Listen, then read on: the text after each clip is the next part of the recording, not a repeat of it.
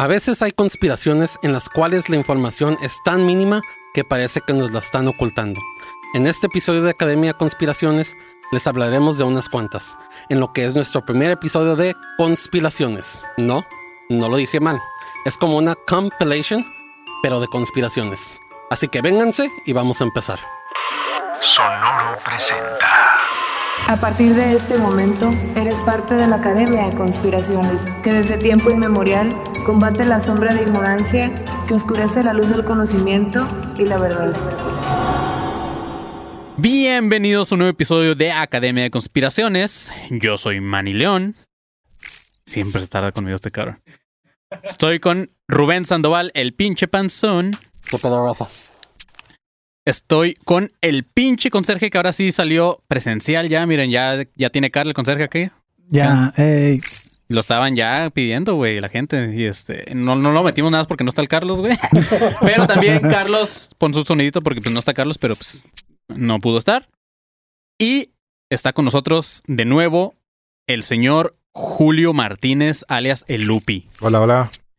Ya este, es, es, el, es, es uno de los perks que, que hay como Patreon. güey. Acá Lupi es, Lupi es Patreon, güey. ajá. Lo invitamos a los episodios. O sea, los demás, pues porque tienen que pagar todavía aparte del Patreon un viaje a Tijuana, güey. Sí, sí. Pero. Estando ya- aquí, que mandan mensaje, ¿no? Y lo, Sí, los invitamos. Así que ya güey. saben, ¿eh? Paguen, por favor. Paguen el Patreon y caigan en un episodio, güey. Estaría chido, ¿eh? Pero eso es como un Patreon ya de 40 bolas, güey. No es cierto. Este, nada, pero chido. Eh, como dijo Panzón, para los que entendieron la referencia del compilation, qué chido, güey. El conserje sí la entendió porque estuvo riendo todo el pinche después del intro, güey. Este, pero así es, como dijo Panzón, en el intro esta vez vamos a hablar de, pues no quiero decir que no son teorías que, que no se puede hacer un episodio largo, güey, porque luego la gente le encanta mamar y van a decir, ¿cómo chingados? No, hay mucha, hay mucha información, el chingada, yo sé que luego se quejan, güey.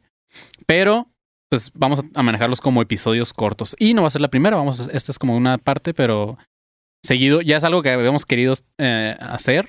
eh, nada más ahora que, eh, pues, Ahora que no vino, perdón, ahora que no vino el Carlos y él tenía que dirigir el episodio y no teníamos episodio, Exacto. nos o ocurrió. sea, no, no es que nos hayamos quedado sin guion, güey, pero dijimos, va, vamos no a tirar de No una es que este sean pedo. las teorías del caño. No es que, ah, es una probadita de las Pero en teorías del versión de una caño, güey. hora. Así es, güey. Pero amigos, como aunque está improvisado este pedo, no está tan improvisado porque traemos la teoría de Cristóbal Colón, que, como acaban de saber, hoy. eh, fue ayer o, o antier, 12, ¿no? el día Ah, de la fue raza, 12, güey. Ayer, ayer. El día, el día de la raza. Suena, suena chido ese día, ¿no? Básicamente la semana pasada para los que están viendo el episodio. Siempre se los olvida que somos viajeros del tiempo. Ah, huevo, güey.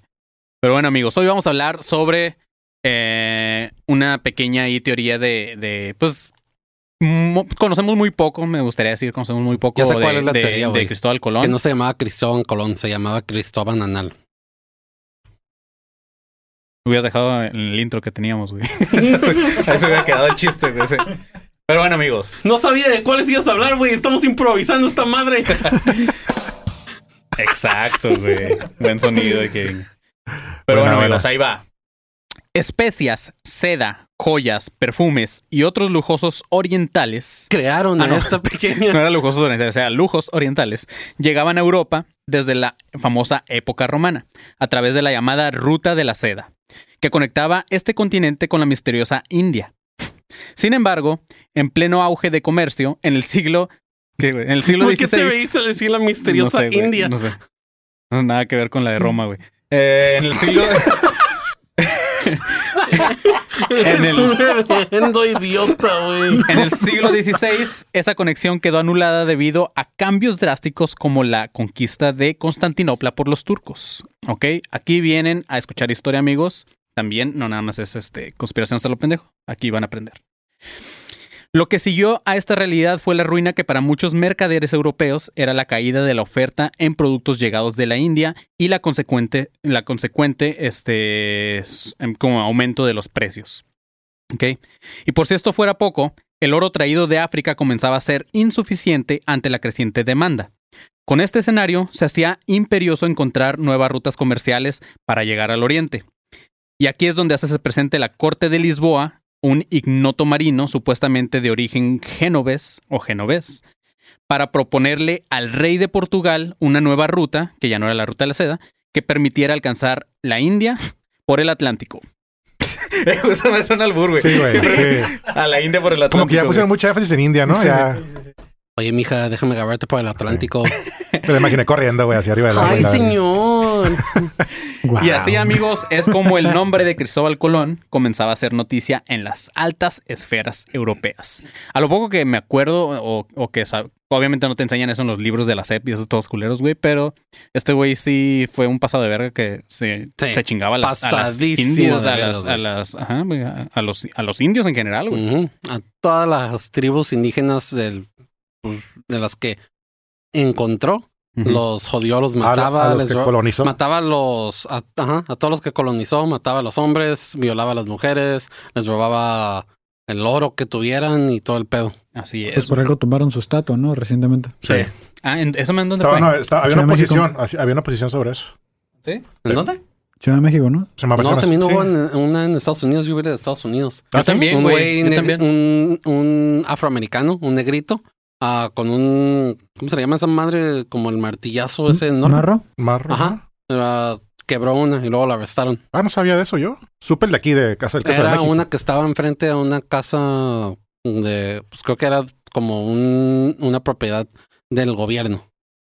Y lo tenían ahí Pues enfrente. es como vandalismo. ¿no? Es prácticamente. Ajá. Claro, güey, pues ajá, al final le hiciste gastar feria al gobierno, güey.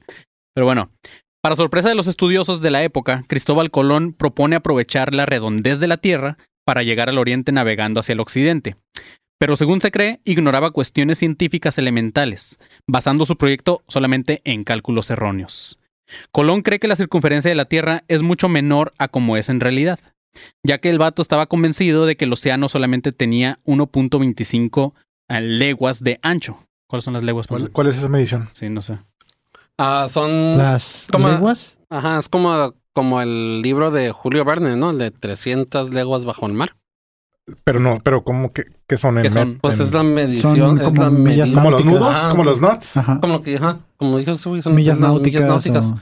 La medición que se le da a los viajes náuticos. La verdad te mentiría. O sea, Sí, güey. O sea, Sí, la, yo también. la- la- la raza, la raza siempre nos regaña, güey, Sí. porque dices, también pendejos no saben No nada, güey. ¿no? Exacto, güey, no sabemos nada, Y güey. ustedes ¿no? tampoco, porque la neta también lo googlean. O sea, Sí, huevo, Justo, güey. justo dije ahorita en el Patreon de que yo vivía en el mar, ¿no? Y ahorita así, ah, no, Sí, a ver, a ver, tú qué eres el conserje.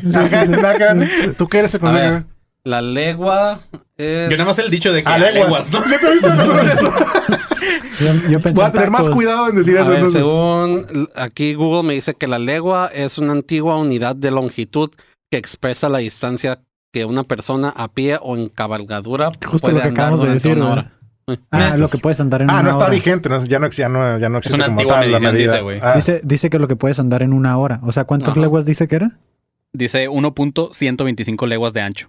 Ah, pues depende de la persona también, ¿no? O sea, yo- 1.125. O sea, que ¿qué te gusta? ¿Mil, mil ciento y cacho de horas eh, a- caminando? De, ajá, a lo ancho del... Bueno, no caminando, esto sería en el mar, ¿no? Porque el vato... Ajá. Ajá. Pero bueno. En cambio, los, co- cosmo- los cosmógrafos portugueses y luego sus colegas españoles coinciden en calcular que el océano entre Europa y Asia es el doble de ancho y que una carabela no puede recorrer tanta distancia sin, sin escalas intermediarias.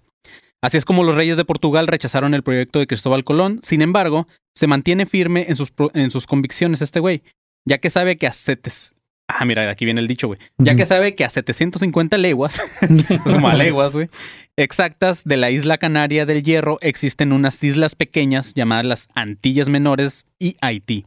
Y también había una mayor, que es la que conocemos como Cuba. Y es evidente que este dato que poseía era de suma importancia, ya que le sirvió para convencer a los reyes católicos de que accedieran a encomendarle un emprendimiento de dimensiones costo- costosísimas. Aún conociendo el informe negativo de los portugueses y de sus propios estudios que ya habían hecho que decían Cristóbal Colón Sí, un pendejo. fue como un robo, ¿no? También Ajá, lo que hizo. Exacto, sí, eso es un tipo de pirata, Cristóbal Colón. Pero, ¿de dónde obtuvo el, el mítico navegante un dato desconocido hasta, esa- hasta ese momento para toda la cultura europea? De ahí viene ese pedo. ¿Ah? Aliens. Google Maps de los de antes. Eso era un viajero del tiempo. A ver, Siri, googleame esta. ¿Cuántas Yeah. leguas? Y decir, ¿qué es una legua? No entiendo. Pero bueno, ¿No tienes Siri tú, güey, que se active? Ah, Nah, güey. sí, pero creo que no la tengo para ni activarse. yo. Hey Siri. Y la verga. Pero bueno, las teorías son variadas, pero según gran parte de los estudiosos de la figura de Cristóbal Colón, apuestan a que el famoso navegante obtuvo la información de un náufrago, al que, al que socorrió en la isla Madeira, y al que la leyenda le dio, lo llamó como el piloto desconocido. ¿ok? También se sostiene que antes del descubrimiento de América, en 1942, ya existían muchos mapas que daban una cuenta a nuevas rutas marítimas, o sea, los iban documentando. También Colón, Cris- eh, Colón. Colón, Cristóbal. Cristóbal. Cristóbal Colón. Un poquito disléxico. Eh, también tuvo ese nombre, güey. Coloban Coloban Cristón, chido, güey. Coloban. Este, este vato estaba de acuerdo en, en- en que su profesión de cartógrafo también era como que los datos, o sea, los datos que ese güey tenía estaban pitudos porque ese güey era cartógrafo. Sí, güey, así se le llama, güey. ¿Qué, güey? No, me pendejé yo solo, güey, Sí, olvídalo. güey, no sé. El ego, como se llama Kevin Cartón. Sabe, lo que es una Ah. legua, sabe lo que es una legua, pero no un cartógrafo. Bueno, incluso se conoce Es que, que unos... pensé que era cartero, güey. Ah, O cartógrafo, no cartor. como Jaimito el cartero, ¿no? Sí, Jaimito el cartógrafo. Pero bueno, incluso se conoce que unos 20 años antes del viaje, un astrónomo florentino llamado Paolo del Pozo ya comercializaba un mapa en donde aparecía con lujo de detalles todo América. Como que el vato ya había hecho expediciones. Además, existe otra teoría con más fundamento científico apoyada en un descubrimiento realizado en 1929 en Estambul. Ahí, más exactamente, en el Museo de Topkapi. Topkapi. A la verga, está difícil. Topkapi, güey. Uf, sale un Sí. demonio de la mesa, ¿no? Oye, güey, está muy, Con las velas y el cráneo y todo, güey. está muy alburero esa, esa fuente, Sí, ¿no? ¿Qué güey, pedo, sí, güey? sí. El director de este museo, el doctor Malid Edhem, halló, dos fragmentos de planos antiquísimos realizados en el- por el almirante turco Piris Reis, Te digo. donde se muestran detalles geográficos de América, con coordenadas y casi idénticas a lo que ahorita conocemos en los mapas modernos. ¿ok? Sin embargo, cuando sus contemporáneos le preguntaban a Colón sobre su seguridad en la existencia de otras tierras más allá del horizonte, él solía recurrir a la providencia divina que decía, me, me abrió nuestro Señor el, el entendimiento para navegar de aquí a las Indias Me abrió el señor el Colón. Te digo, te digo. y la, y la voluntad para la ejecución de ello. Y con este fuego vine a vuestras altezas. Fíjate, es- Manny. Y este, en este episodio no tratas de escribir cosas culeras y todo ¿Y lo que hace Sí, es sí. albur, güey. Es puro albur, güey. Porque dice, ¿cómo pues, aprender albures con polo polo, güey? Con Cristóbal Colón. Historias, historias de qué, güey. Este. Son como los drunks. Drunks. ¿Cómo se llama? ¿Drunk Story o Drunk History? Ah, No Drunk. History. Simón. Si algo mantiene ocupado a los historiadores es el de des- el de velar. Uy, estoy de la verga para lectura, ¿verdad? El de velar el, el lugar de nacimiento la de Cristóbal Colón. caga el palo, güey. Sí.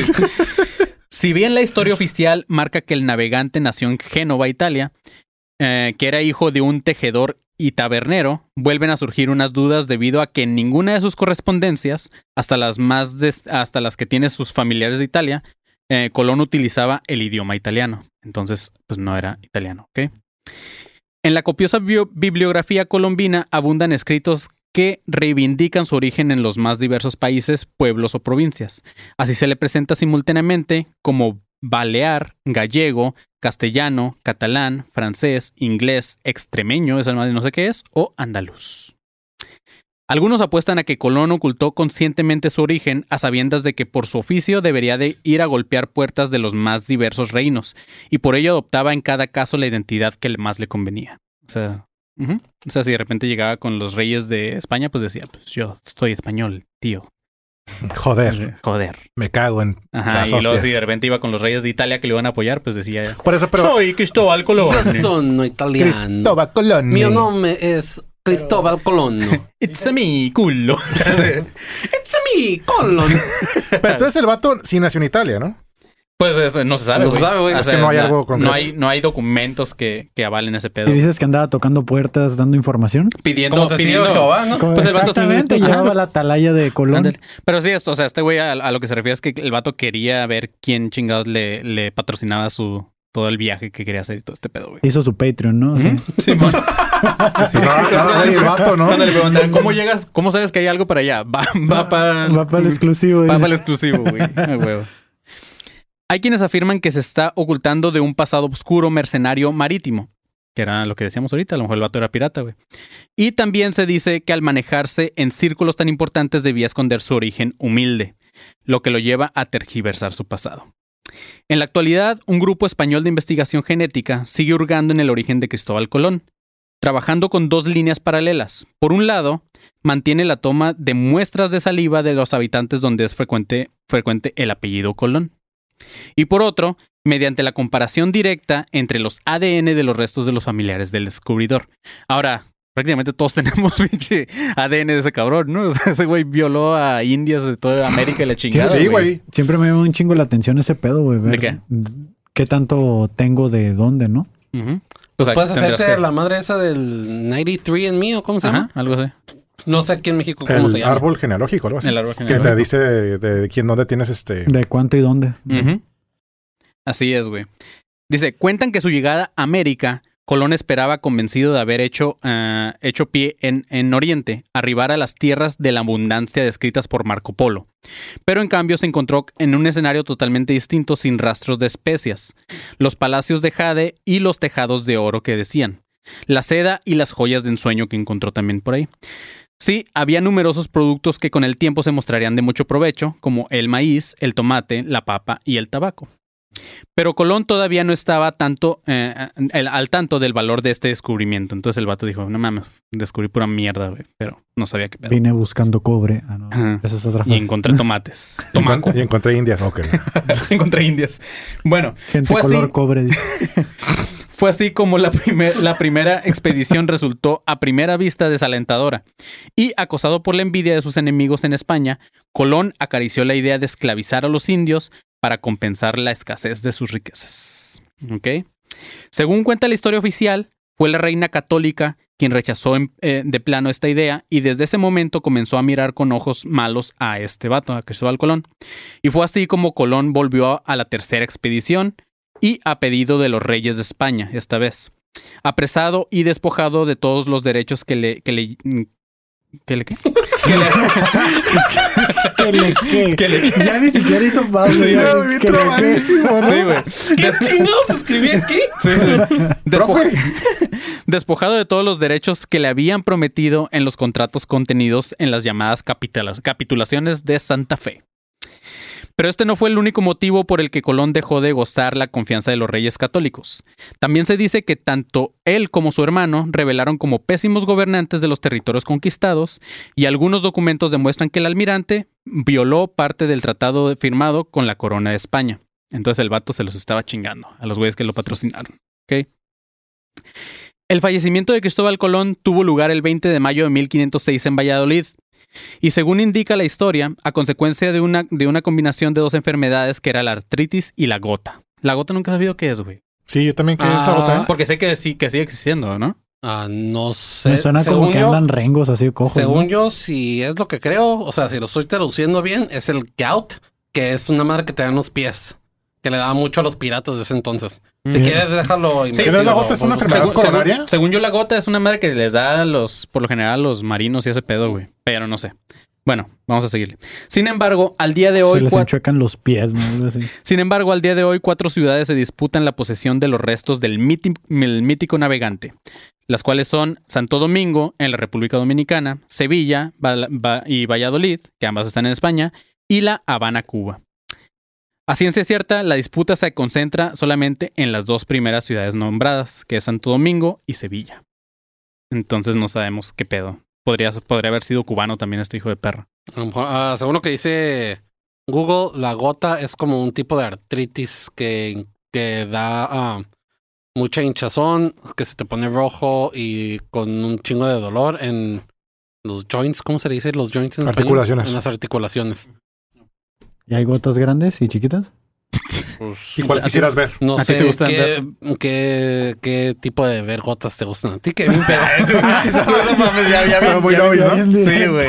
lo siento, yo no sé alburear, alburear, ¿ok? Bueno, Yo digo las cosas como son. Chinga tu madre, Kevin. Préstamela. Oh, ¿Tú quieres que te preste tu propia madre, güey? Oh, pues sí, güey. Te estoy diciendo. Bueno, güey. Las autoridades dominicanas cuentan que en 1544 María de Toledo exhumó los restos de Cristóbal Colón y de su hijo Diego. sepultados hasta ese momento en el jardín del, convento de Valladolid, para trasladarlos al altar de la Catedral de Santa María en la República Dominicana, y así dar cumplimiento a la voluntad del navegante de ser enterrado en América. Mm. El culebrón. así dice, güey. Güey, sí está bien alburero, güey.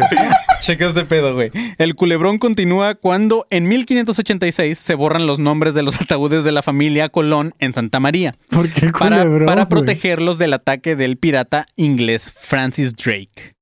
Lo cierto es que esta situación hizo que pronto se perdiera todo rastro del sepulcro en cuestión, hasta que casi 300 años después, en 1877, el padre Billini, durante la restauración de su iglesia, encontró casualmente una caja de bronce con una leyenda que decía, aquí yacen los restos del primer almirante, don Cristóbal Colón.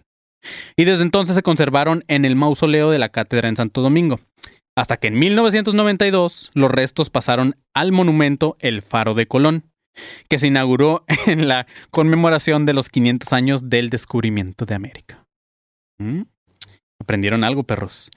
Y ahora, en cambio, la versión de los sevillanos, porque estos güeyes también tienen su versión, para, para asegurar que los restos del descubridor se encuentran con ellos, dice que los mismos habían sido sepultados en mil no- 1795 en La Habana, Cuba. Y que más de 100 años después, o sea, en 1898, cuando la isla adquiere su independencia, fueron trasladados sus restos a España y sepultados en Sevilla, en un antiguo monasterio. Y años después, el lugar fue adquirido por el empresario inglés Charles Pickman para instalar una fábrica de cerámica y no fue hasta 1930 cuando se halló una cripta sub- subterránea en la citada capilla que contenía nada más y nada menos que el panteón de la familia Colón. Entonces no se sabe ni de dónde vergas está, güey. O sea, si está en la República Dominicana, si está en España, si está en Cuba, no sabemos. Pero ¿por qué culebrón? Ajá. Es o sea, lo que me imagino ¿También que tocaban la culebra ahí, versión Pues yo creo es- clásica o qué pues, chingados? si es el Colón, es el culebrón. ¿No Yo serían creo. como las clues de Colón o algo Ajá. así? O sea, ¿Sí? como... Pues. Las cruces de Colón. El- Vengan conmigo, vamos a buscar las, Las pistas. Sí. Pero bueno, lo cierto es que es que más cerca en el. Colón resucitando la tumba, ¿no?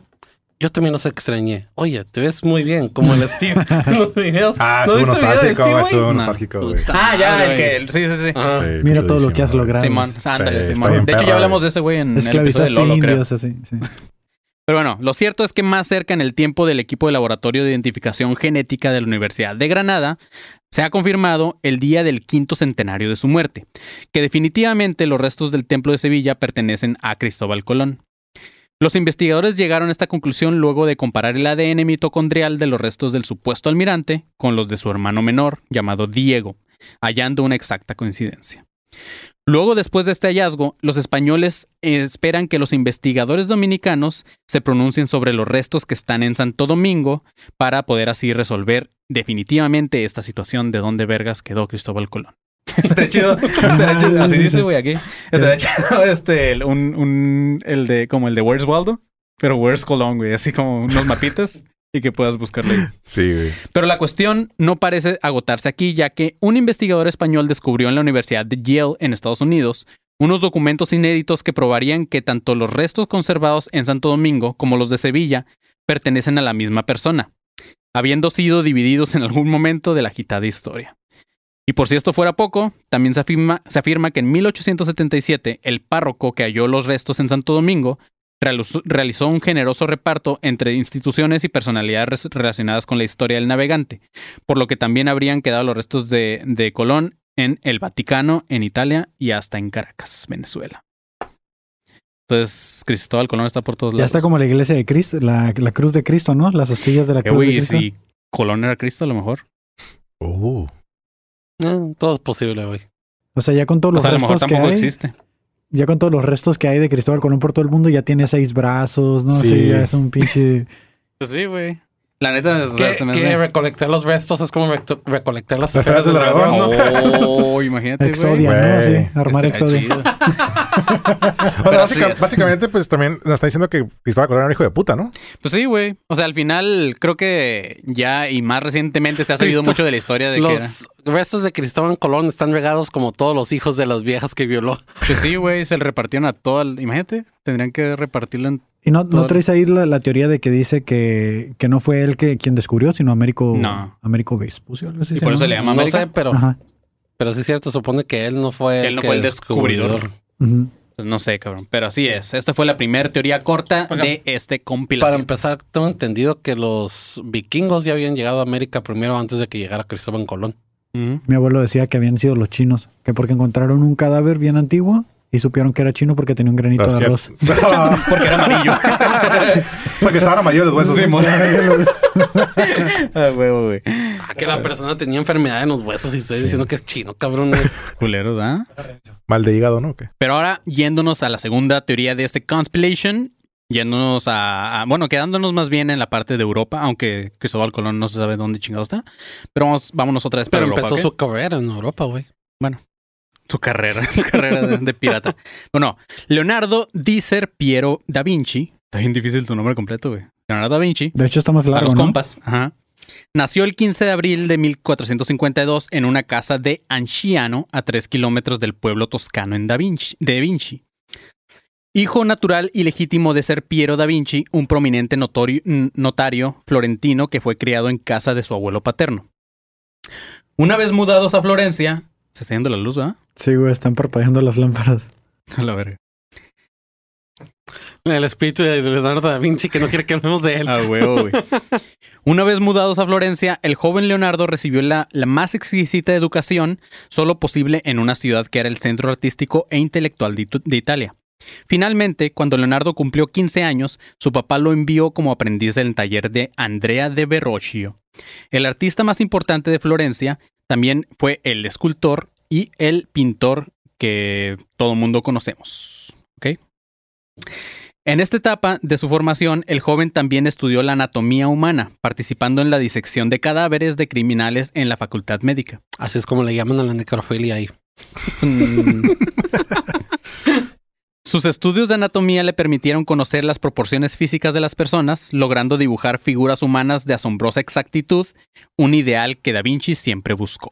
El. ¿Cómo se le llama? Vitruvian Man, ¿o cómo se le dice? ¿El qué? El, este ah, el que, el que tiene un chingo de... Bueno, que parece que tiene un chingo de manos, pero es las posiciones, ¿no? Parece Ah, como un goro. sí, sí, sí. Como un ¿Un goro. El de Mortal Kombat, Ah, también sí. con varias piernas. Yo pensé que estabas pronunciando gorro como yo lo pronuncio. güey. Un gorro. Como el que traigo pensé un, Goron. Bueno. Leonardo da Vinci es considerado uno de los grandes maestros del Renacimiento, famoso pintor, escultor, arquitecto, ingeniero y científico. Ah, ¿qué hubo les qué, güey? Sus innovaciones en el campo de la pintura determinaron la evolución del arte italiano durante más de un siglo después de su muerte. Y sus investigaciones científicas, sobre todo en las áreas de anatomía, óptica e hidráulica, anticiparon mucho de los avances de la ciencia moderna. Y también es el nombre de la tortuga ninja. Es porque nos ¿Leonardo? Todas las tortugas ninjas están nombradas por. ¿En inglés también era Leonardo? Ajá. No me acordaba. Leonardo. Leonardo. Leonardo, please. Ah, perdóname. Su vida personal, en cambio, es en gran parte un misterio. Apenas han llegado datos acerca de sus, de sus costumbres, gustos o defectos. Se sabe que este vato era estrictamente vegetariano, que va muy ligado a lo que vamos a hablar después. Por sus cartas escritos sobre anatomía en los que llama a los omnívoros de- devoradores de cadáveres. O sea, este güey era de los mamadores de que, ay, sí, te estás comiendo un pinche cuerpo y la chingada. Y mira de qué le sirvió. Antes era menos población y Exacto, güey. Se cree que este güey compraba animales enjaulados y los liberaba. También se cree que pinche león no le verga. También se Como cree que, Family Guy, ¿no? Que lo ataca después. Sí, güey. se cree que también compraba eh, este. Ah, no. Ya- Ah, ya no, También no, compraba no, algo. no, ¿no? compraba algo, Sí, sí. güey. y los liberaba, ¿no? Esa es la yacón entonces, el nano que compró. El, el Las fábricas de churros, ¿no? el nudo de, el nudo de salchicha o la cuenta de salchicha. la venta de salchicha. Ay, cabrón. Se cree que, otra vez a la verga. Se cree que Leonardo era homosexual, por lo que eso que ya. Por lo que sufrió persecuciones y que sus protectores consiguieron siempre la eludiera de un juicio público que lo condenara por este tema. Porque antes era malo ser gay. Además, se sabe que poseía una excelente voz como cantante y que era un virtuoso ejecu- ejecutante de la lira, o sea, la guitarra. También sirvió de modelo cuando era joven para el, para el David de Verrocchio y de viejo para el Platón de Rafael. En sus últimos años de vida, Leonardo se la pasó en el castillo de Cloux, donde murió el 2 de mayo de 1519, a sus 67 años, en brazos del propio rey de Francia. Según cuenta la leyenda, este güey fue enterrado en la iglesia de San Valentín en Amboise. En, en su testamento, este güey legó todos sus manuscritos, sus dibujos, sus instrumentos, sus libros y hasta la ropa, y también su dinero a su alumno favorito que era Francesco Melzi. A otro discípulo, Salail, le dejó las pinturas que conservaba en su estudio, incluyendo a la famosa Gioconda, o más popularmente conocida como... La Mona Lisa. Exacto. A la muerte de Francesco Melzi, la herencia de Leonardo comenzó a, dis- a disper- a dispersarse entre los herederos de su fiel discípulo. Sin tener la menor idea de su importancia, en un principio lo almacenaron con los dibujos y manuscritos de Leonardo en un desván, regalando o vendiendo algunos muy baratos a amigos y coleccionistas. O sea, no sabían lo que venía más adelante. Actualmente la obra está dividida en 10 diferentes códices que se conservan en distintos museos en Londres, en Milán, en Turín, en, Pali- en París, en París y en Madrid. Así como uno en la colección particular, particular Dale, dale, dale. del Dale, Verga, papi, que todo se está poniendo Dale, difícil. en Puerto. Rico, él en Puerto Rico. con eso de que queremos hacer Papá, una, dime. un, un leguetón o cómo era un, ah, un trap. La Mona Lisa, tú trapero, sabes. güey. Así es, güey. Ah, también eh, hay una colección del magnate Bill Gates, por el cual el vato pagó recientemente 30 millones de dólares nada más. No es nada para eso, güey. De hecho, hay una página que, una página en internet que te da como que lo que tiene Bill Gates y cuánto puede gastar y cuánto dinero todavía le queda. ¿Y cuánto le queda? No, te pregunto cuánto le queda. Ah, no, no, o sea, o sea, tú puedes ir a la página, no me acuerdo cómo se llama, eh, creo que es How Much Money Bill Gates Has o algo así. Dot com. Simón. Algo así. Sí. Y te da la cifra de lo que supuestamente vale Bill Gates y te da opciones de comprar un equipo de fútbol americano, comprar toda la NFL y alguien en TikTok hizo esa madre y era muy mínimo lo que golpeaba los millones que tiene este cabrón. Y ahora Luisito comunica, ¿no? Pero bueno. Comprando casas en Venezuela. Sí, güey. Durante su segundo periodo florentino, Leonardo gozó su mayor momento de la fama en vida, ya que sus servicios eran constantemente requeridos, sobre todo para pintar retratos, como el del Titanic. Sin embargo, el único que se ha conservado hasta la actualidad es el conocido como la Mona Lisa o la Gioconda, obra que hasta hoy es, es de las más famosas en la historia del todo el arte. Vamos a hablar sobre la conspiración más famosa de esa madre. Parece que sí, Panzón. Pues es que no la quiero spoilear, güey. Ah, No, no, ok, dale, ok. ya ¿Que al final- al final lo mencionas. Ah. Y esto, va, y esto va para ti, el que pone los minutos y a qué hora empieza, güey. Ah, sí, esta madre no empieza, güey, nunca empieza. Eh, ¿Estás hablando sobre la del código da Vinci? No me acuerdo el código da Vinci, güey. Bueno, ahorita vamos a ver qué A tal. ver, tú Se, dale. se sabe que la Mona Lisa fue pintada en un pedazo de pino entre los años 1503 y 1506. Pero ah, no mucho más. es como, como la frase de como la de. No, es menos la de. ¿Cómo se llama este pendejo? El, el, Nieto, güey. No, estamos como a. Ah. Sí, no, estamos como a dos minutos. No, más. No, menos, cinco. No, menos cinco. Simón, tipo, güey. Da Vinci tenía la costumbre de anotar en sus cuadernos los modelos de todas sus pinturas. Sin embargo, no se han podido encontrar datos de la modelo que inspiró a esta magnífica obra de arte. Tampoco el retrato está fechado ni firmado. Ante esta fal- fal- falta de información, se han tejido infin- infinidad de hipótesis acerca de la verdadera identidad de la famosa Gioconda. La versión más firme de todas ellas es que se dice que el retrato fue en- encargado por el banquero napolitano Francesco di Bartolo.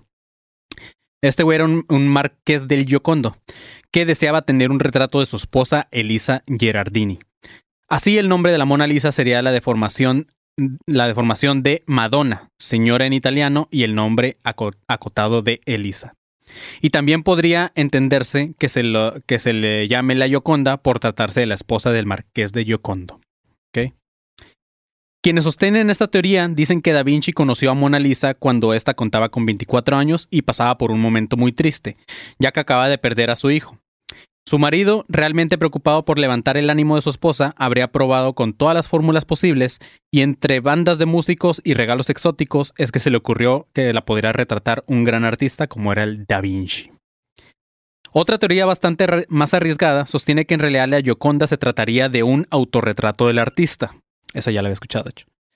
Quienes defienden esta teoría dicen que en la marcada homosexualidad de Leonardo, en su obsesión por la belleza, gustaba, gustaba de buscar rasgos femeninos en lo, en lo masculino y viceversa, viéndose muchas veces reflejados en sus obras de arte y su gusto por los modelos andróginos. Ok. Para darle más, más entidad a esta teoría, la doctora Lil- Lillian Schwartz, de los laboratorios de Bell, como el príncipe de Bell, junto Para a, es el príncipe de Bel Air, pendejo. Ah, cierto, sí, cierto, güey. Pero entonces no olvídenlo, güey. Todo mal ahí. Sí, güey. Estaría verga el rap de la doctora, güey, Schwartz en Bell. Bueno, junto a su equipo de especialistas se dedicaron a analiz- a analizar los rasgos faciales de la cara de Leonardo y a compararlos con los de la, la pintura más famosa, que es esta, la Gioconda.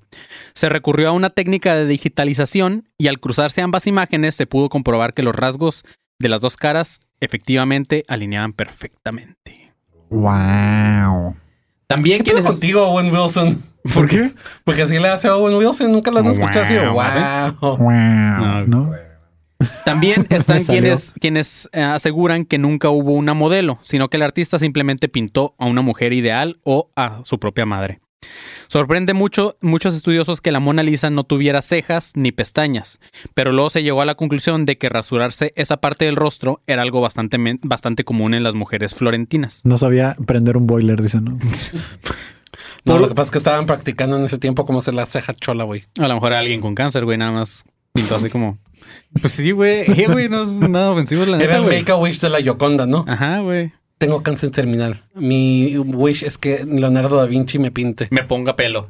Y La se, peluca, olvidó, ¿no? pues, se le olvidó ponerle las cejas a este güey. Por último, hay eruditos que piensan que se trata de una dama española llamada Constanza de, Ábalos. Y están quienes creen también que la Gioconda es un amante de Giuliano de Medicis. ¿Ok? ¿Yulano me dices? Giuliano. Puro pinche albur en este episodio. güey. Mucho la Giuliano verdad. medallas, ¿no? Sí. si existe un de- me das. Sí. Si existe un detalle que desvive a los especialistas en arte y también a los curiosos varios, eh, en la son- es la sonrisa de la Mona Lisa. Esa sonrisa medias como in- iniciadora de algo mejor porque apenas se percibe. güey. De hecho, sí, es como la sonrisa de la Mona Lisa y nada más así como... que- Así, ¿no? Como sonrisa incómoda, güey. Sí, como que muy, muy forzada, ¿no? Ajá, Sí, como... como que ya tenía 10 horas posando, no sí, sé. güey.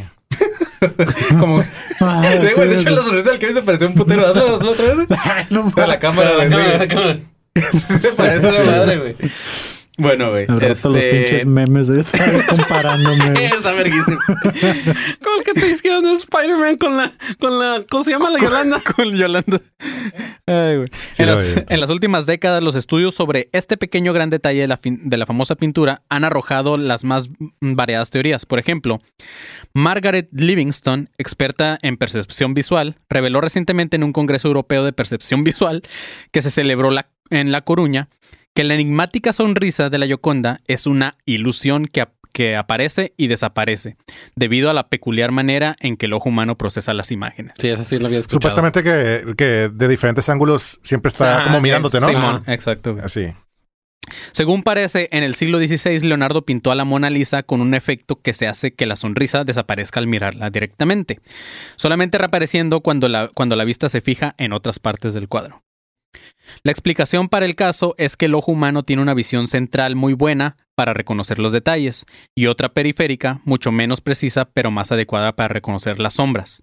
Y Da Vinci pintó la sonrisa de la Mona Lisa usando unas sombras que vemos con mejor nuestra visión periférica.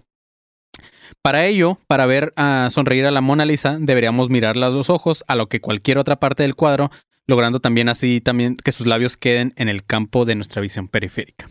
Entonces, no sé, habría que viajar a ¿dónde la tienen en París? Ajá, en el Louvre, Para ver. según. No sé- y no sabemos si es la OG, ¿no? También. Ah, es lo que a eso es vamos la- también. Ah, es la que quería saber Simón, para allá hablar. vamos. Otra de las más recientes teorías que ha arrojado el estudio de la Mona Lisa es la farandulesca noticia de que la modelo del retrato se encontraría embarazada al momento de posar. Ajá. Pero ¿cómo se puede llegar a una hipótesis si solamente se veía el rostro de la mujer? Resulta que un grupo de investigadores pertenecientes al Centro de Investigación y Restauración de los Museos de Francia Utilizaron en el estudio de la pintura una tecnología de última generación tridimensional, pudiendo descubrir un finísimo velo de gasa que llevaba Mona Lisa sobre su vestido. Luego de consultar fuentes históricas, llegaron a la conclusión de que tal detalle era una prenda típica de las mujeres embarazadas en Italia en el siglo XVI. También se sumó a esta teoría un profesor de anatomía de Yale, que llegó a la misma conclusión analizando la cara y los dedos de la Gioconda y encontrando en ellos signos de hinchazón como en una mujer embarazada. Además afirmó su tesis de- detallando que la Mona Lisa se encuentra realizando el gesto típico de la embarazada, llevarse las manos sobre el abdomen. Ah, pensé que. O sea que estaba reteniendo líquidos. Así, sí. Así, ay. Andaba reteniendo líquidos y la chingada, ¿no? Sí, Ay, yo dije que con condón. en 1990... Pero bueno.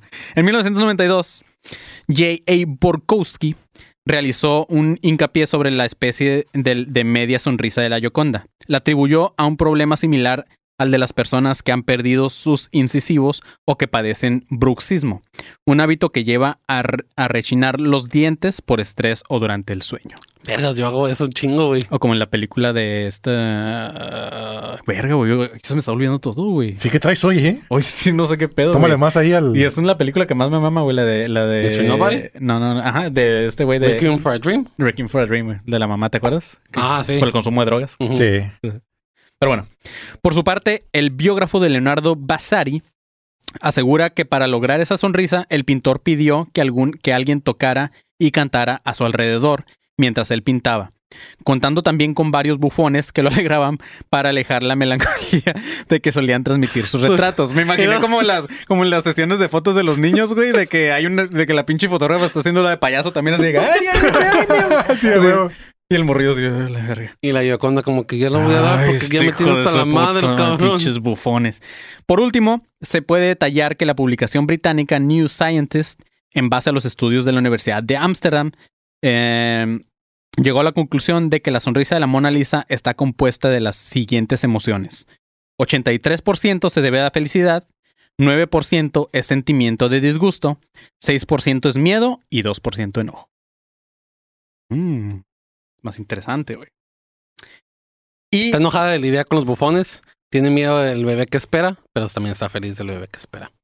Sí, típico de una embarazada, güey. No saben, o sea, no- no- tienen un chingo de sentimientos Sí, en güey. ese momento. No güey. saben qué quieren. Sí, mon, güey. Dímelo a mí. Ustedes son los expertos. Yo, yo ni hijos quiero, güey. Así que Si la Mona Lisa hablara, se... estaría muy cabrón, güey. Sí, sí, qué puto miedo, Qué ¿no? puto No miedo, mames, güey. Sí, o sea, sería Harry Potter, ¿no? Sí, sí, sí, sí. no, no, no. Huevo, güey. Seguro que podría par- pasarse días y días revelando jugosos secretos de los más grandes personajes de la historia, porque las mujeres hablan y hablan y hablan. Y hablan y Es lo que hablan. y dice hablan. aquí, es lo que dice aquí, güey. ¿eh? Este.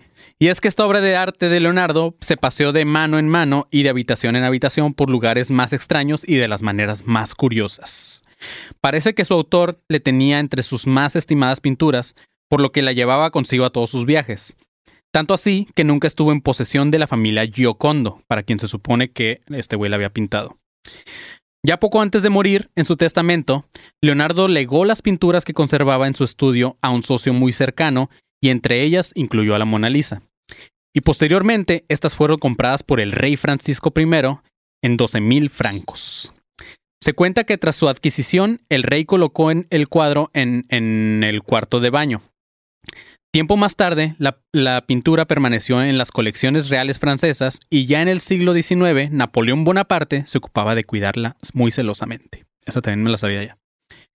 Lo cierto es que la Gioconda estuvo en Francia hasta el 21 de agosto de 1911, día en que fue robada del mismísimo Museo del Louvre. Louvre, ¿o cómo lo dices, Panzo? Louvre. Louvre. ¿Es Louvre? Ajá. Es Louvre. Algo así. El Carlos lo hubiera pronunciado mejor. Ni modo. Porque se supone que la E del final no se pronuncia. A menos que lleve acento. y es doble E. Louvre. Ok. Sí, me acuerdo bien de mis clases. El autor de, tam- de, de este, de esta osadía fue un tal Vincenzo Perugia, un ebanista que trabajaba en el Louvre. Louvre. y que salió un día con la obra maestra bajo su bata de trabajo. La Mona Lisa fue recuperada dos años más tarde y se encontró en Florencia, Italia. Este vato la había llevado hasta ahí y la había mantenido cuidadosamente guardada en un baúl que, cometió el error de intentar venderla a un coleccionista y el vato fue apresado. El ladrón argumentó en su defensa que la había robado como un acto de patriotismo para devolverla a su país, que era Italia, afirmando que antes la había robado Napoleón Bonaparte para también exhibirla en Francia. También el cuadro más famoso de la historia de arte pasó por otros percances, como aquella vez que fue dañada con ácido o aquella vez que, en un, que en un lunático, que un lunático le arrojó una piedra en el mismísimo museo del Louvre. Incluso están quienes... Mínimo no la intentaron arreglar y pintar como la vieja que pintó la de Jesucristo. Ah, sí, que Ay, trató, que trató de corregir. No, el- Te quedó de la chingada, güey. ¿Cuál? Así Había- "Ah", así como- Había una pintura muy famosa de Jesucristo, no me acuerdo que- en, qué museo, que una... Según es la cobija con la que lo toparon, ¿no? Y estaba su cara. El, el manto. Ah, creo que era una de las señoras que limpiaba, ¿no? Manto sagrado le llaman, ¿no? Sí. No me acuerdo qué, qué, Holy qué- Grail, qué ah, no, trabajo, no me acuerdo qué trabajó así en el, en el, en el Museo. museo la señora, pero arruinó la pintura e intentó pintarla de vuelta, pero se ve horrible, güey. Ah, yo no sabía que tra- trabajaba ahí. Según yo sí. ajá. Verga. No mames. No me sabía ese pedo. Neta fue una historia famosísima. Fue hace, que, meme. Sí, salió un ajá, meme. fue hace que como güey. unos cuatro años o un poquito más. No Mm, me algo así, yo no me acuerdo, no recuerdo bien. Pre-COVID. Sí, Bueno, sí, sí, mucho uf. Incluso están quienes sostienen como el investigador británico Colin Wilson en su último libro, que se llama Unsolved Mysteries, que la Mona Lisa del Museo Louvre no sería la verdadera, que es lo que decía el penzón. Pero en este caso no se trataría de una burda falsificación, sino que el equívoco vendría por la existencia comprobada históricamente de al menos dos retratos diferentes de la Gioconda. Ambas pertenecerían sin, sin par pincel de Leonardo. Pero solamente uno de ellos sería la figura de la verdadera Mona Elisa Gerardini, tercera esposa del marqués Francesco Bartolomeo de Giocondo.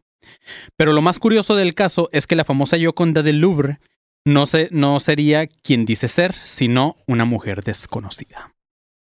Es que está cabrón que saber. o sea, son tantos años que no sabes si la pintura original.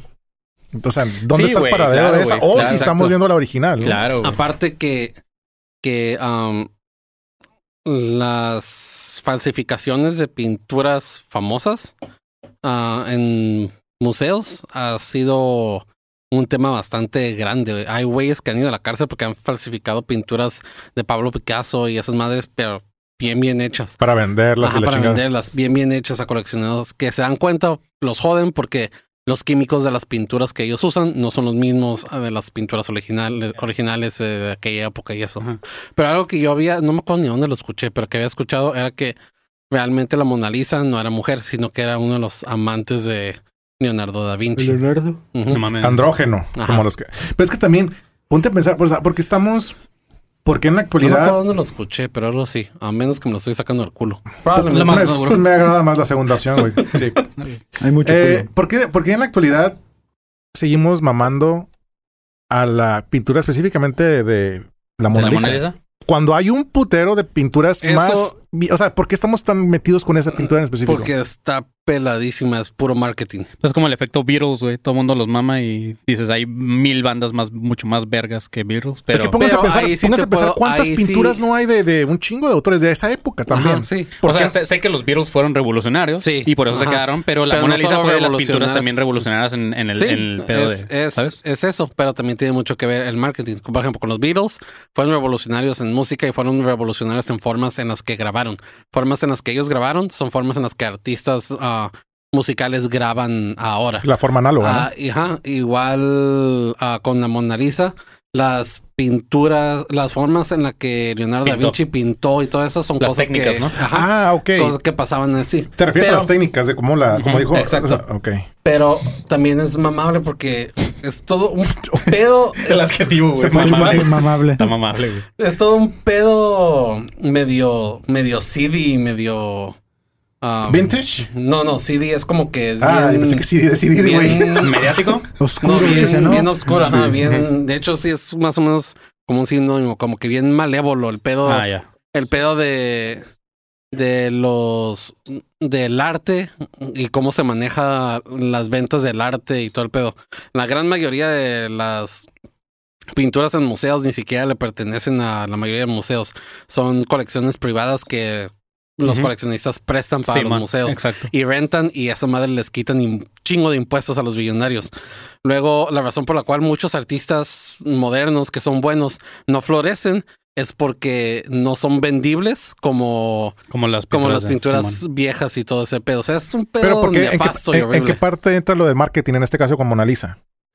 Pues de Ah, que lo ponen en todas partes, ¿no? Ajá. O sea, en películas. Y pues como en fue de las más famosas, pues obviamente todo el mundo O sea, quiere ir al Museo Louvre a ver esa obra en Entonces específico. nos lo fueron, eh, ahora sí que metiendo, nos fueron programando Sí. para que eso sea Exacto. mamable. O sea, exacto, sí. No le quita lo buena que es la pintura porque es una buena pintura sí, para sí, el tiempo, chido. pero como menciona el Manny, como lo mencionaste tú y se menciona, hay varios artistas modernos, hay varios artistas como Pablo Picasso que salió Picasso, después de, sí, sí, sí. de esos de Salvador Dalí que son que llevaron esas técnicas a algo más. Güey, o no, hasta, no, el po- no, no, hasta el propio de Vincent Van Gogh. no hay que irnos tan lejos, güey. Oh, sí, o sea, ahorita hecho. en artistas modernos, como el, el cuadro que me regalaste de, de Office, güey. Ah, no mames, sí, esas son unas obras de arte verguísimas, güey.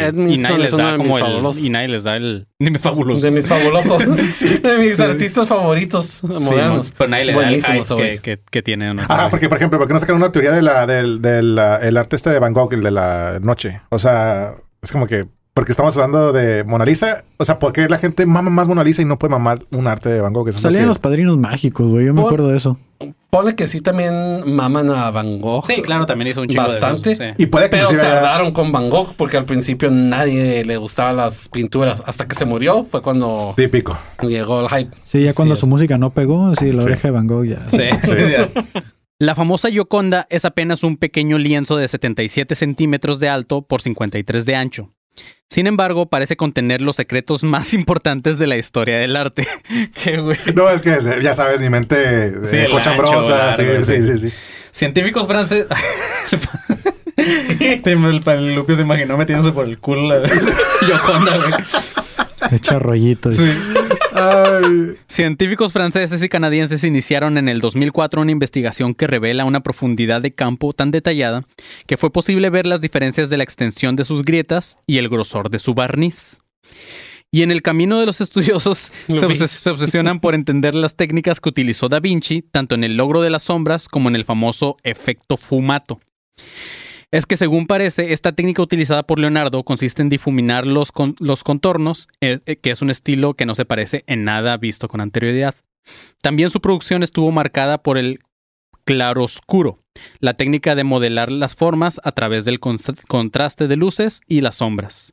La Gioconda deslumbra por el tratamiento que se hace de luz sobre la carne y la peculiaridad del paisaje del fondo, el realismo del rostro y la citada fumato, que son las sombras estas. ¿Ok? Y Suena ahora como nombre de café, ¿no? Sí, sí, Una especialidad, ¿no? Un café que Vengo yo por un compraría. fumato eh, Fumato. alto, por favor.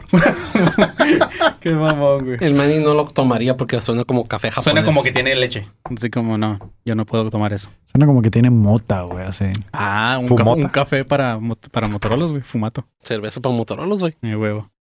Ahora, en las noticias más, bueno, lo- en lo último que se sabe de, de la Gioconda, eh, uno de los últimos análisis realizados sobre la pintura de Leonardo da Vinci arrojó el alarmante dato de que si bien la pieza de 500 años está en buenas condiciones, dejaba ver una torcedura en la madera de la parte posterior de la pieza. Y este delgado panel de madera de álamo que enmarca la pintura empezó también a deformarse, causando cierta preocupación en los curadores del Museo del Louvre en París. Por ello, el museo encargó un estudio para evaluar la vulnera- vulnerabilidad de la pintura a los cambios climáticos. Pero mientras las pruebas se llevan a cabo, la Mona Lisa continuará también en exhibición. También es conocido que cuando se le retiró en el siglo, en el siglo XVIII el marco original, el, eh, el cuadro sufrió un desgarre de 12 centímetros, que por suerte no ha empeorado desde entonces. Güey, está muy cochino esto, güey, ya. Son tantos los visitantes que se acercan a conocer a la Gioconda en el Museo del Louvre, Louvre que, mu- eh, este, que está trabajando para instalarla en una sala exclusiva de 200 metros cuadrados dedicada específicamente a ella. güey. O sea, es la pieza más importante. También en el 2005 fue instalada una vitrina antibalas en una, en una sala especial donde está protegida del calor, de la humedad y del vandalismo. De las balas también, ¿no? Porque pues si no... Pues sí, si no, sí, se- si no sí, se- claro. si no se embarazada y luego le roban la cartera, güey. Sí, güey. El tras... El traslado y acondicionamiento tuvo un costo de 6 millones de dólares que fueron solventados por una cadena televisiva japonesa patrocinadora de la restauración de la capilla Sixtina también. Qué pelada los engañaron, ¿no? Los de perra. El habitáculo donde se encuentra la Mona Lisa está cerrado herméticamente y mantiene la temperatura y la cantidad de vapor de agua contenida en el aire a niveles constantes de 20 y de 20 grados y el 50% de humedad relativa. Y protege a la obra del, del frío, el calor y la respiración de los más de 6 millones de habitantes anuales. Además, este habi- habitáculo está concentrado permanentemente a un servicio de seguridad, una renovada cristalería a 13 metros del suelo. También esto permite la iluminación de características similares a la luz natural, con los que se puede contemplar las telas de las mejores condiciones de iluminación. Pero sí es lo que iba a mencionar justamente, o sea, la- las pinturas, esa pintura pues, ya tiene vergo de años, güey. Obviamente este originalmente tiene que tener un desgaste de algo, güey. Sí. Y dentro de eso está el calor, la humedad que genera el propio cuerpo humano, güey. Entonces, Imagínate ser, Justamente, imagínate ser el güey que le quitó el marco original y la desgarró 12 centímetros. Güey, siempre me he preguntado, ya es que los flashes de las fotos dañan a, a- al- a las pinturas también, a ciertas Ujú. pinturas. Ah, yo no sabía. La, Sí, la luz. todo. Con- por eso no te dejan tomar fotos con flash en los museos. Sí Ajá. puedes tomar foto, pero sin flash. Este. O sea que me- siempre me he preguntado cuál fue la, la pintura que se chingaron así. ¿A Yo cuál le quisiera ver tomaron, una, a ver a cuál le tomaron tantas fotos, güey, que dijeron, no mames, se chingó con los flashes. Quién sabe, güey. A lo mejor las fotos que un museo de, de caca de revelado, ¿no?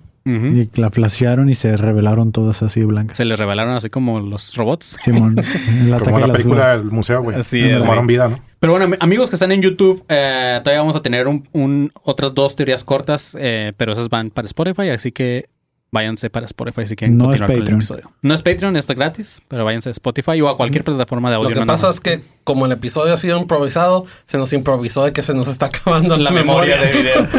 Es Así que es, grabamos teorías del caño y todo, entonces sí fueron. Se fue al caño la memoria. la memoria. Pero sí, amigos de YouTube, nos vemos por allá y en Spotify, pues aquí seguimos. Pero antes de ir a la siguiente teoría, Panzón, que es tiempo de Inicio de espacio publicitario. Así es, amigos, que llegaron hasta aquí. Ah, pues nada más de aviso de espacio publicitario es a los que quieran ir a Patreon. Ya tenemos ahí el live que, que hicimos hace un mes, un par de meses. Ahí ya lo tenemos. Por si no lo alcanzaron a ver ah, o, o no tuvieron dinero en ese tiempo, pues está en el Patreon por solo 5 dolaritos. Este, ahí lo pueden ver todo el, el- tanto el episodio de Jacobo Greenberg como eh, los sketches y todo que hicimos para el Patreon y el roast que nos hicieron algunos comediantes.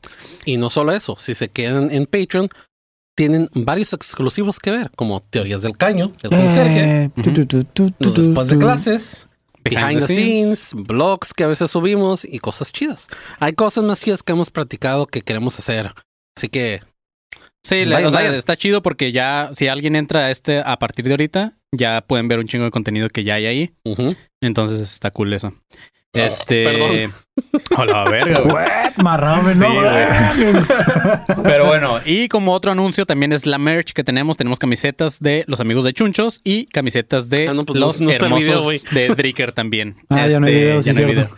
Ah, pues ahí está la merch, camisetas y tazas. Y, y pues vayan y, y pueden, entr- pueden entrar en el link que tenemos en nuestra biografía de Instagram así es. o ir a las páginas de Chunchos o de Dricker de las tazas 3D y ahí van a poder ver la merch y comprar la merch. Está muy chingona, la verdad. Nosotros estamos fascinados con todo lo que nos hicieron de merch nuestros amigos de Chunchos y Dricker, así que Chunchos tiene envíos a México y Estados Unidos. así es. Dricker no. Dricker no por el cuestión de COVID. Ahorita se suspendieron los, los envíos de cosas que tengan que ver con algo de Ujú. ingerir y todo eso. Pero a lo mejor probablemente ya se abre, como ya se va a abrir la, la frontera Oh, el mes que viene. Puede ser. Pero así es, amigos. Así que estén atentos, vayan a las páginas de Chun- ay, vayan a las páginas de Chunchos y Dricker para cualquier información de envíos. Así es. Y por último, pues que vayan también al grupo de alumnos conspiranoicos en Facebook, porque ahí cotorremos mucho con la, con la raza. Y aparte de ahí salen los memes del miércoles. Ahí nos pueden tirar sus, me- sus memes de los episodios y se van a subir el miércoles, ¿ok? Y creo que con esto ya terminamos. ¿Qué, Pantón? Fin de espacio publicitario. Huevo, güey. Amigos. Sigue siendo mi sueño ser un ser una anunciadora de Ser una chica japonesa, Sí, dice. exacto. Mi sueño es ser japonés. Itadakimasu. Oni-chan. No mames. Y ahora sí, vamos con la última conspiración de estas con. ¿Cómo se llama? Con, cons- cons- Conspiraciones. conspiraciones. o Constellations en inglés. Constellation, suena mejor, güey. Y yéndonos otra vez por el pedo de la salud, está la conspiración de la fluorización, que de hecho ya nos habían pedido por ahí algún episodio de Suena esta como madre. pasta de dientes ese pedo. Ah, pues ahorita vas a ver qué pedo. Oh, ¿sí tiene que ver? Uh. Así es, güey. Este es un dato muy desconocido, quizá porque su, su- su conocimiento puede resultar contraproducente. Su nombre es la fluorización y consistiría en añadir el agua potable a una determinada cantidad de flúor con la intención de beneficiar a la salud dental de los usuarios. Sin embargo, Vale. tras esta práctica, si se confirmara, podría haber oscuros planteamientos. Chan, chan, chan, chan. Lo mejor para el final, güey. Así que, sorry para los que se fueron desde la primera.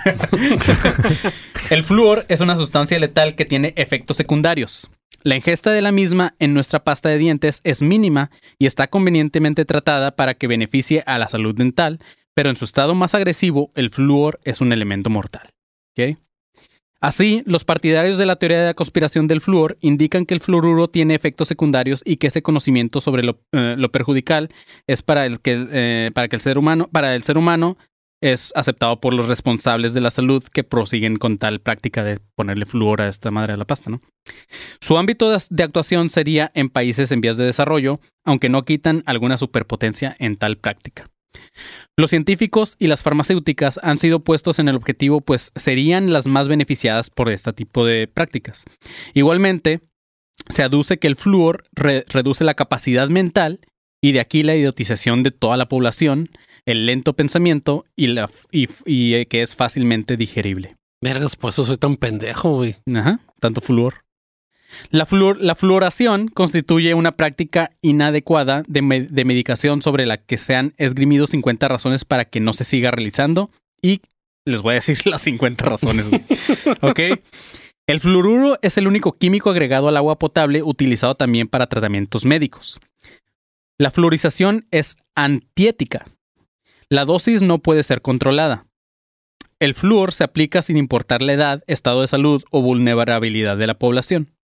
En la actualidad, las personas consumen flúor de fuentes muy diversas, como el agua potable. El flúor no es un nutriente esencial para el cuerpo o para el organismo humano. Los niveles de fluoruro en la leche materna son muy bajos. El flúor se acumula en el organismo. En los países con fluoración existen, no existen las agencias de salud monitoreando la exposición o los efectos colaterales que tiene este químico. Nunca se han realizado una prueba clínica aleatoria para demostrar la efectividad o la seguridad del, del flúor. Los beneficios provienen de la aplicación tópica y no sistémica. La fluorización es innecesaria. El rol de la, de la fluoración es la disminución de caries y, y está bajo intensa crítica. Un estudio financiado por el Instituto Nacional de Investigación Dental sobre la ingestión de fluoruro eh, y las caries logró demostrar una correlación significativa. Los índices de caries dentales son altos en comunidades de bajos recursos, las cuales han sido fluoradas por años. sí, Floreadas. Simón. Los índices de caries no se incrementan al detener la fluoración. Los índices de caries dentales ya estaban disminuyendo antes de que se implementara la fluoración en el agua potable. Los estudios que impulsaron la implementación del, del flúor estaban metódicamente vigilados. Los niños están siendo sobreexpuestos al fluoruro. Los bebés alimentados con biberón están recibiendo la dosis de fluoruro más alta que podría adquirir nuestro organismo. A la verga. La ¿Tienes por qué? ¿Eh? ¿Tienes por qué? Me imagino que el, el- de lo que están hechos los biberones, güey, la esa madre que, que maman. El chupón. La mamila, la mamila del plástico. La mamila. La. Ay, güey, se me vino la mente otra pendeja. La fluorosis dental puede indicar la presencia de daño sistémico mucho más extenso. El flúor podría llegar a dañar el cerebro. El flúor también puede reducir el coeficiente intelectual. Panzón, Eso tomar mucha agua, güey. A partir de hoy. Coca-Cola, güey. A Sí, partir de hoy no me lavo los dientes. Sí, güey. El flúor podría causar efectos neurotóxicos no relacionados con el CI, con el coeficiente intelectual. Eh, este afecta la glándula pineal. También la función de la tiroides, causa sí- sí- síntomas artríticos y daña los huesos. El flúor puede incrementar fracturas de caderas en personas de tercera edad. También personas con insuficiencia renal están particularmente vulnerables a los daños de huesos. Este también puede causar cáncer a los huesos, o mejor conocido como el osteosarcoma. Los que producen la fluorización no han logrado refutar el estudio de osteosarcoma de Bacin. El fluoruro puede causar, el fluoruro puede causar problemas reproductivos. ¿Ok? Eh, eso no me molesta, güey. Algunos individuos son altamente Mientras se me pare, todo está bien. Pues que a lo mejor también dentro de ahí va ese pedo, güey. ¿Hay disfunción o qué? Pues sí. Algunos individuos son altamente sensibles a bajos niveles de fluoruro, según se, ha- se han documentado en estudios de caso y eh, en ensayos doble ciego, que son los ensayos estos que hacen de, pues como que vamos a calar a ver qué pedo, ¿no? Otras secciones de la población son más vulnerables a la toxicidad del flúor. Eh, no hay margen de seguridad para diversos efectos de la salud. También hay efectos adversos a la fluorización que tienen impacto negativo mayor en poblaciones que son vulnerables. Las familias de bajos ingresos son castigadas por este químico. Hay niños af- afroamericanos e hispanos que son más vulnerables a la toxicidad del flúor. A las minorías no se les ha informado acerca de la vulnerabilidad de, también de esta madre, ¿no? Las caries dentales reflejan bajos ingresos. Qué mamón está eso, güey. Y es bien caro quitártelas, imagínate. güey. vale Sí, güey, la gente no le alcanza para la Sí, pasta de dientes, güey. Los químicos utilizados en el flúor del agua potable no son de grado farmacéutico. Hasta hoy no se ha experimentado comprensivamente los fluor- fluoruros de silicio. ¿Ok? El flúor puede lograr desgajar trozos de plomo de tubos, cañerías de cobre y juntas soldadas. Y esa madre entra en nuestro cuerpo, güey. Es como la Coca-Cola, ¿no? Que según quita limpia- oxidado. que si pones monedas las deja brillosísimas, Tipo, ¿no? güey, Simón. No se han realizado los estudios primordiales y los patrocinios no representan evidencia científica. Güey, verga, si te vas a aventar a 50 cosas, cabrón. Sí, güey. Paneles de investigación han No sido minuciosamente Por seleccionados. decir en cuál vamos. Llevamos en la 48, Ey. güey. Vato del, de los números. Sí, El vato cuéntale, del- cuéntale, güey. Ya me fui, dice. Ponle, ponle skip. ponle el número para cuando ya se acaba esta madre. Muchos científicos se oponen también a esta madre porque dicen que ya se han comprobado los daños a la salud, güey. Y las tácticas intimidatorias empleadas con aquellos científicos han cuestionado esta práctica. Así que nos encontramos en un problema que, lejos de ser explicados en la opinión pública, este, se encuentra en el más absoluto de los mutismos. De y hecho, nadie sí. está haciendo nada al respecto. Es- como Y les- excepto Academia de Conspiraciones. Ah, excepto, eh, excepto Academia de Sí, Conspiraciones. estamos dando los 50 pero es- puntos, güey. Eso es lo que iba. O sea, si hay, si hay, um, ¿cómo se dice? ¿Estudios? Madres, estudios científicos que comprueban que no sirve para ni vergas.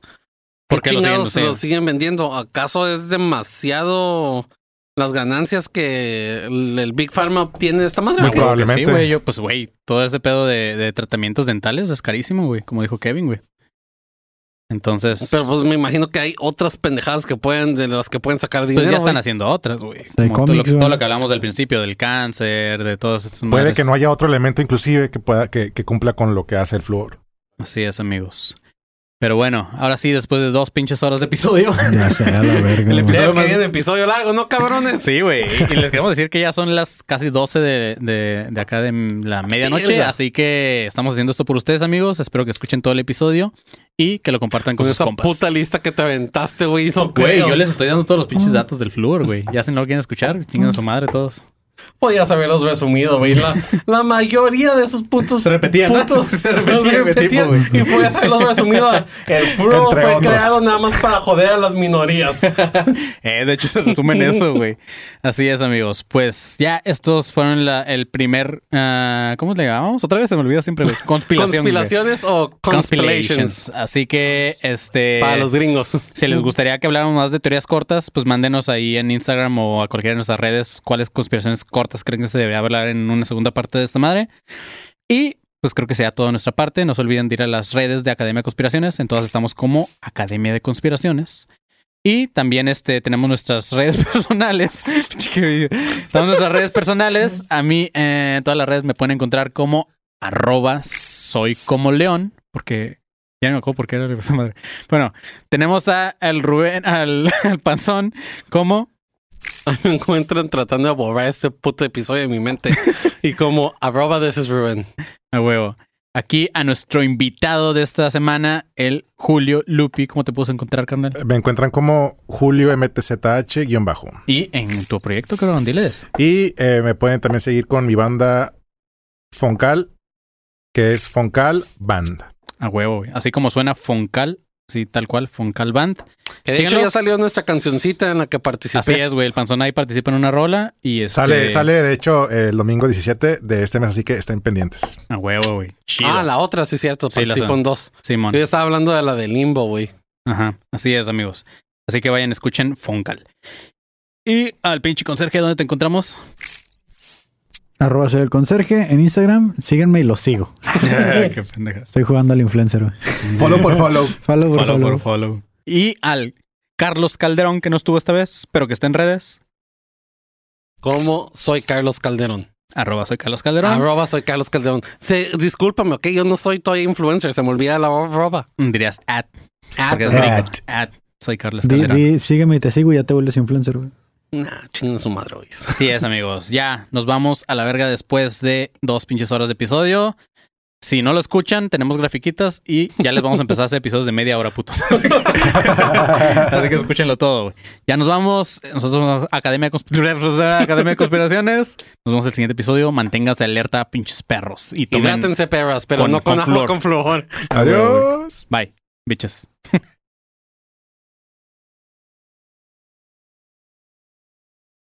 Step into the world of power, loyalty, and luck. I'm gonna make him an offer he can't refuse. With family, cannolis, and spins mean everything. now, you wanna get mixed up in the family business. Introducing The Godfather at ChumbaCasino.com.